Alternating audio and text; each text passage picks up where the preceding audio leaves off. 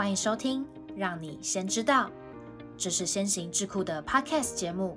我们将和你分享有关职场趋势、数位转型、数位分析与商业管理等相关议题。如果对我们的主题感兴趣，欢迎留下你的想法，别忘了分享给你的亲朋好友。请戴好你的耳机，我们的节目即将开始。大家好，欢迎收听《让你先知道》，我是主持人 Louis。本集的单元是掌握先机。今天想让你知道的是，协商如何突破盲点，反败为胜，设计双赢局势，增加成功率。上集我们邀请来宾赵奇祥老师来到本节目，聊到如何透过良好的沟通习惯，提高职场工作效率。那么今天我们就来透过赵奇祥老师的文章。聊聊沟通时有可能会忽略的一些盲点吧。在工作中，沟通是不可少的一环，但很多时候我们可能会不小心犯一些错误，让协商的过程变得艰难，进而影响工作效率和团队合作。你在职场上可能每天都需要和不同公司的财务长或负责人对话，或是连接跨部门的同仁，共同为企业服务。听起来似乎十分厉害。但是实质上，这就是一个被夹在中间的角色，在客户与公司之间，对内对外都要承受极大的压力。沟通桥梁的连接，通常会对工作造成不同的结果，小至效率低下，大致影响决策。此外，在公开场合上台发表演讲时，良好的沟通能力更是关键。此外，在公开场合上台发表演讲时，良好的沟通能力更是关键。若能够清晰、自信地表达自己的观点和想法，不仅能赢得听众的信任和尊重，也能增强沟通双方之间的互动和理解。学习沟通的技巧，不仅对工作效率有益，同时还能提升发言的能力和信心，进一步增强个人职场竞争力。那么，接下来我们就来看看职场中常见的三大沟通盲点吧。首先，第一个盲点就是，往往每个人都认为自己是最辛苦的那个人。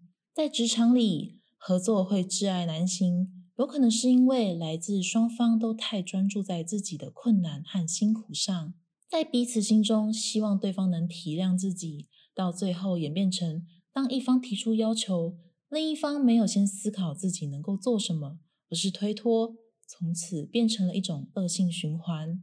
要打破上述的恶性循环，这边提供一个三步技巧：第一，就是提供诉苦的机会；第二是听他把苦说完；第三是让他知道自己的难处。人与人的相处就像舞蹈，自己退步，对方就能前进；若双方都想先前进，就会变成僵持。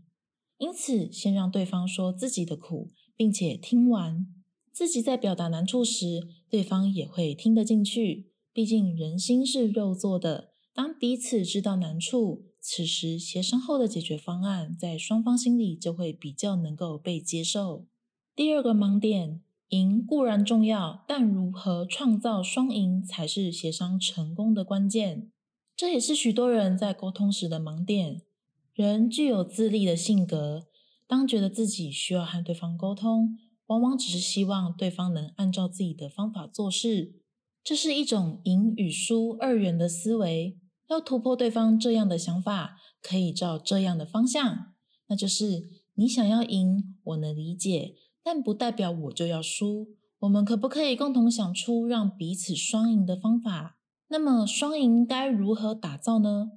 我们可以试着画出一个表格，横轴写着你和我。纵轴写着得与失，用这样明确的方式来探讨解决方案与彼此的得失，以及在商讨有没有可能有新的方案。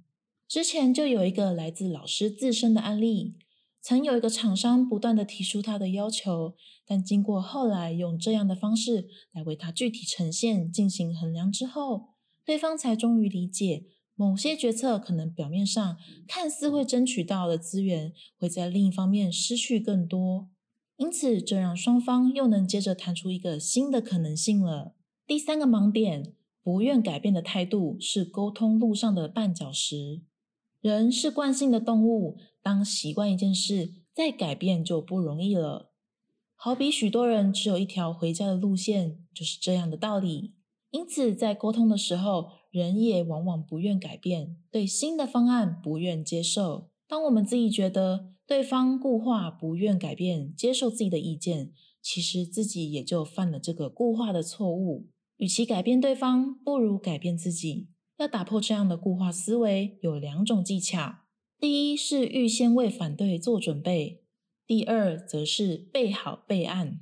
你要先想好对方会在什么地方反对，并且为反对的点想好说辞，同时预想一下，如果谈判破裂，还有没有其他的方案和备案。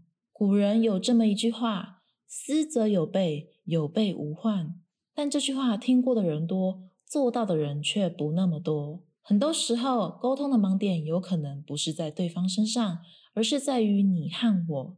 先关心对方，体谅对方的辛苦，找到彼此合作的最佳解法。有时不一定要讲得咄咄逼人，逼得双方毫无退路，不如多留给彼此一些弹性空间，让人感觉得到我们之间是可以建立起有效沟通的。